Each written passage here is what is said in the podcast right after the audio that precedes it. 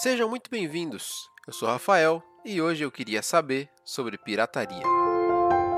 É importante começar dizendo que não é aquela pirataria de navios estilo Jack Sparrow, mas sim o que é chamado hoje de pirataria moderna. Ela tem a ver com falsificar produtos, sejam eles físicos ou digitais. Também é importante salientar que eu não estou apoiando a prática, que é crime. Meu objetivo é só jogar um pouco de luz sobre o assunto, porque afinal eu queria saber. Vamos começar pelo começo. Você vai se lembrar que há alguns anos era comum usar uma mídia chamada de DVD. Isso antes da Netflix ou de qualquer coisa desse tipo. Antes dela também tinha o CD. E bem antes, o VHS. São aquelas fitas que a gente assistia num tal de videocassete. Se você não sabe o que é isso, provavelmente é porque você é muito novo. Mas pode dar uma googlada aí que você vai achar rápido. Nessa época, esse tipo de equipamento original era muito caro e muito difícil de encontrar. E, em contrapartida, era uma coisa que era muito fácil de ser pirateada. Isso quer dizer que, se você morava numa cidade pequena, como era o meu caso, era muito mais fácil você encontrar lojas que vendiam DVDs e CDs piratas do que os originais. E se você vivia nesse cenário, talvez você tenha até comprado achando que era o original numa versão mais barata. Mas fica tranquilo, que a gente não vai contar para ninguém. Acontece que em alguma parte desse processo, seja com o dono da loja ou com quem vendeu para ele, alguém tinha uma tecnologia para copiar o CD original ou a mídia original e fazer uma versão falsificada dela, geralmente com embalagens e qualidades inferiores. Essa prática é o que é chamado de pirataria, e ela acontece com vários produtos em vários níveis. Pela nossa Constituição Federal, é considerada crime e fere as leis de direito autoral, que chamam lá fora de copyright. Essa lei garante que a pessoa, entidade ou empresa por trás do produto receba os lucros vindos dele. Então, se você comprou, por exemplo, lá na época o seu CT da Sandy Júnior, a lei vai tentar garantir que eles que ganham o dinheiro e não o vendedor da lojinha ou a pessoa que tiver copiado o CD no que era chamado de CD virgem. Apesar de aparecer com mais frequência quando o assunto é pirataria, os CDs e os DVDs não são os únicos itens pirateados no mercado negro. Alguns outros, como roupa, brinquedo, livro, tênis, também aparecem com bastante frequência. E tem também aqueles que a pirataria não só é crime, mas como também pode ser prejudicial para a saúde, como é no caso dos cigarros, óculos de sol e até remédios. De acordo ainda com a Interpol, a pirataria possui também ligação com crime organizado, aproveitando o dinheiro que ganha no mercado negro para movimentar drogas, armas e até ações ligadas com terrorismo.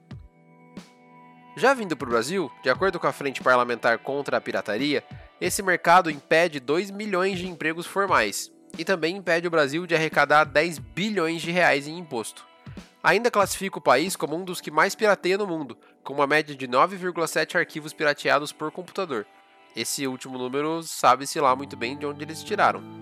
Inclusive, eu acho válido levantar esse tipo de questionamento, porque apesar de tudo, existe um movimento que diz que o acesso à informação deve sim ser facilitado, e que a culpa da pirataria é das empresas que encarecem seus produtos e se fecham em mercados de difícil acesso.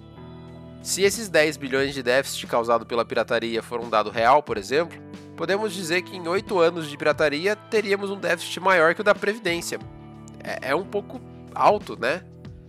A matemática por trás do copyright, como explicado muito bem por Rob Ride num TED Talk que se chama o iPod de 8 bilhões de dólares, é no mínimo questionável.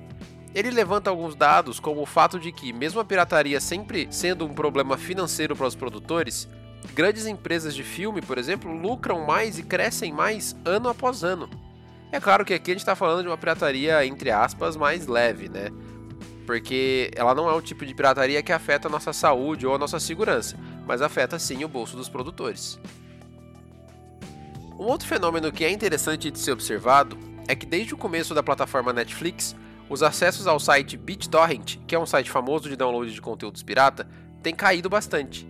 Isso acontece, provavelmente, porque as pessoas estão encontrando um conteúdo de qualidade por um preço acessível dentro do Netflix, o que denota um comportamento social bastante interessante. As pessoas não querem pirataria, como muitas pessoas acham que é, mas elas usam a pirataria quando não conseguem acesso ao conteúdo que procuram. Mas é claro que nesse cenário de queda do BitTorrent nem tudo são flores. Se você acompanha as últimas notícias, o Netflix tem ganhado muitos concorrentes ultimamente, como a HBO Go, Amazon Prime, Hulu e em breve a Disney Plus. E isso tem, bom, de acordo com estatísticas, aumentado o número de acessos ao site de downloads piratas. Os dados que eu vou citar agora são do site Vice, do artigo The Rise of Netflix Competitors Has Pushed Consumers Back Toward Piracy. Em português seria algo como o aumento de competidores do Netflix tem empurrado as pessoas de volta para a pirataria. O artigo diz que desde 2011 o número de acessos ao site BitTorrent tem caído e pela primeira vez desde então, em 2018, mostrou aumento.